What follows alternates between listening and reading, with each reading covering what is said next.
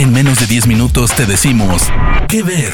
Películas, series, documentales, cortos, stand-ups o shows que recomienda el equipo de Spoiler Time. ¿Qué ver? Bienvenidos a otra entrega de ¿Qué ver? en el podcast de Spoiler Time. Mi nombre es Fernando Malimovka y les vengo a traer una excelente opción para ver en castellano y a los que les guste todo lo que tiene que ver con las series históricas, en este caso de Prime Video. Se trata de El Cid, que como bien sabemos es la vida de Rodrigo Díaz de Vivar, también llamado Ruiz Díaz de Vivar, también conocido como El Cid Campeador.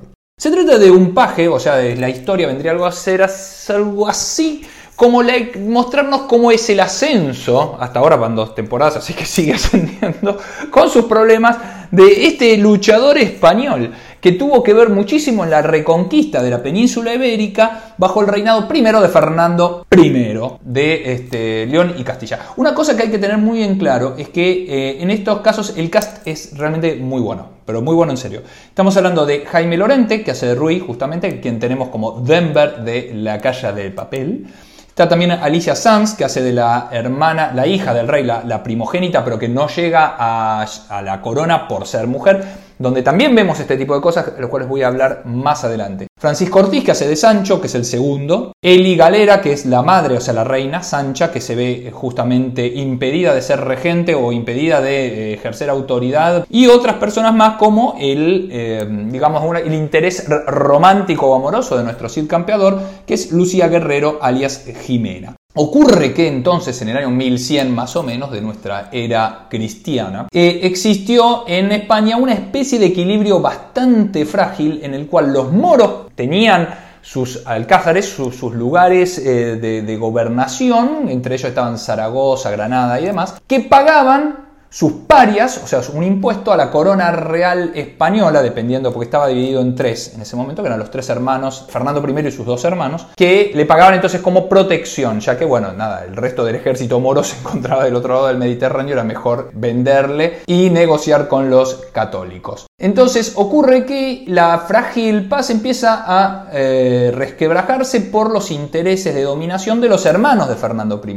Y estas guerras intestinas, siempre quise decir guerra intestina, quiero dejar esto en claro, eh, eh, empiezan de alguna manera a menoscabar la posibilidad de Fernando I y su autoridad frente a los moros. Que esto es lo que se ve en la primera temporada. Fernando I, al pactar con los moros, se echa en contra parte de la iglesia, que quería que los toma justamente como eh, por ser salvajes y estar fuera de la ley católica. Ocurre entonces que nuestro amigo Rui se encuentra en el medio queriendo elevarse luego de haber sido... Eh, huérfano por culpa de un asesinato, del asesinato de su padre, que era muy leal al rey, se encuentra en su intento de ascender a caballero para poder darle un mejor pasar a su madre. Al mismo tiempo, Jimena, que empieza a aparecer como su, ya dijimos, como su amor, pero está comprometida con Orduño, no importa. Son 500.000 cosas que ustedes van a ir viendo, pero la cuestión es cómo la historia nos va contando que hay muchísimos frentes y eso es lo que está muy bien mostrado por Marco Castillo y el resto de las personas que son el cast de eh, directores.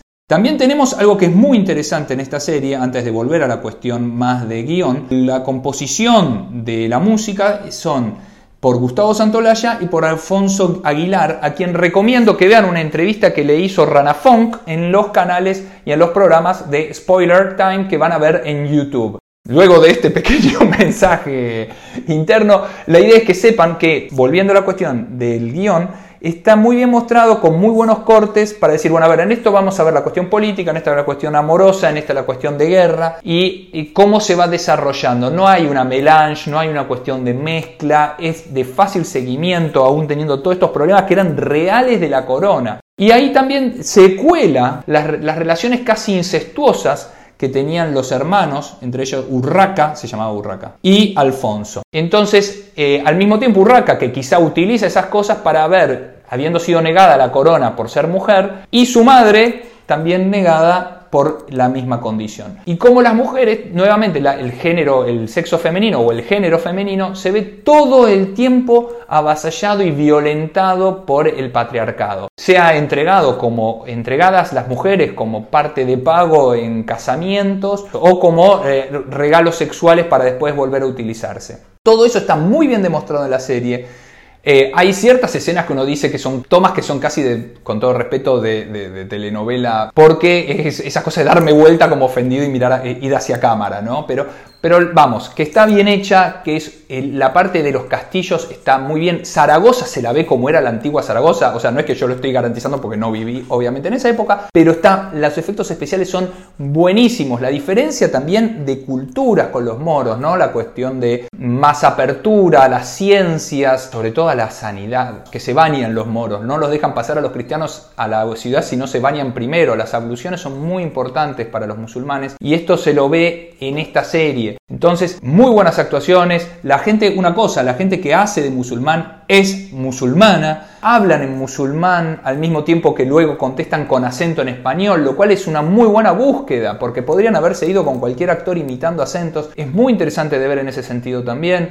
La verdad es que las escenas de guerra están muy. Hay una batalla, no es Game of Thrones, chicos, pero hay una escena de guerra de la batalla en Zaragoza que es muy, está muy bien realizada, la atención, le falta un poquito de esa cuestión medio hollywoodense para llevarnos bien a la atención, pero la forma en que lo muestra es todo un descubrimiento para lo que son las series españolas y latinas, vamos a decirle hispanoamericanas. Así que, insisto de vuelta, por Prime Video, El Cid, la historia de Rodrigo Díaz de Vivar, alias El Cid Campeador. Prime Video, soy Fernando Malimovka, para Spoiler Time, el podcast que ver. Nos vemos o nos escuchamos en la próxima recomendación.